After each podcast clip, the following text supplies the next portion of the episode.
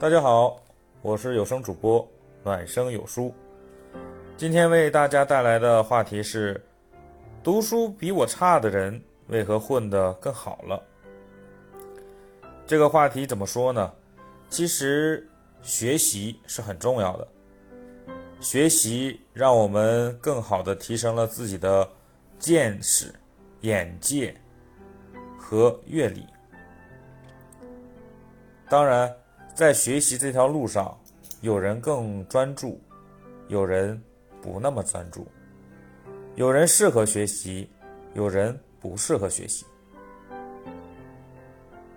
比如说我，有些事儿你让我做可以，但你让我去考试，不好意思，我可能就是个吊车尾。但是你让我实际操作，我有可能会很优秀。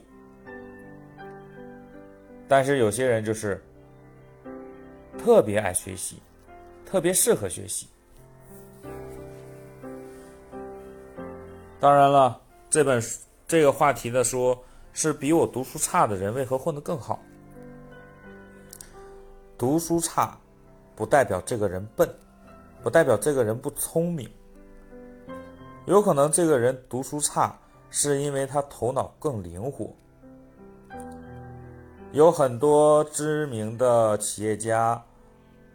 他们读书也不好，但是他们有一股韧劲儿，头脑更灵活，敢打敢拼。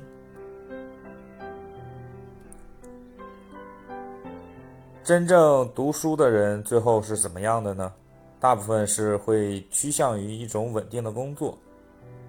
当然，这是大部分，也有很多学习好的企业家，但是大部分的读书人。最后的结果都是为了通过自己的努力学习去改变自己的工作情况，因为学历高，找的工作会更好，收入也会更高。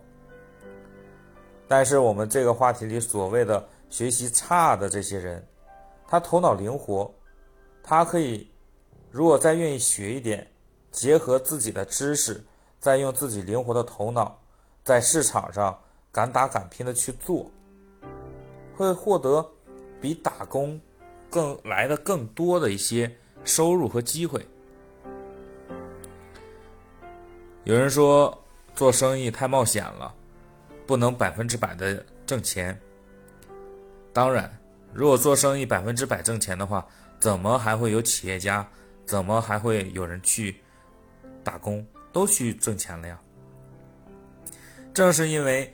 挣钱没那么容易，做生意没那么容易，所以才需要这些有头脑、敢拼的人。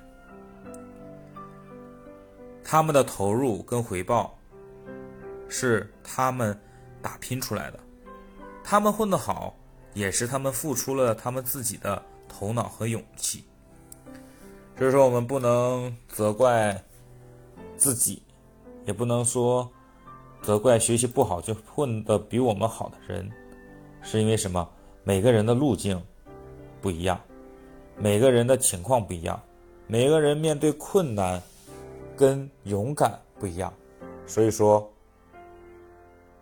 别人混得好是有他独到的经历跟他的能力的，因为我们有些人只适合读书去找一份工作。有些人是敢打敢拼，勇于冒险。如果你敢于冒险，我相信每个人都可以有一次成功的机会。谢谢大家，如果有什么不同的见解，可以给我留言。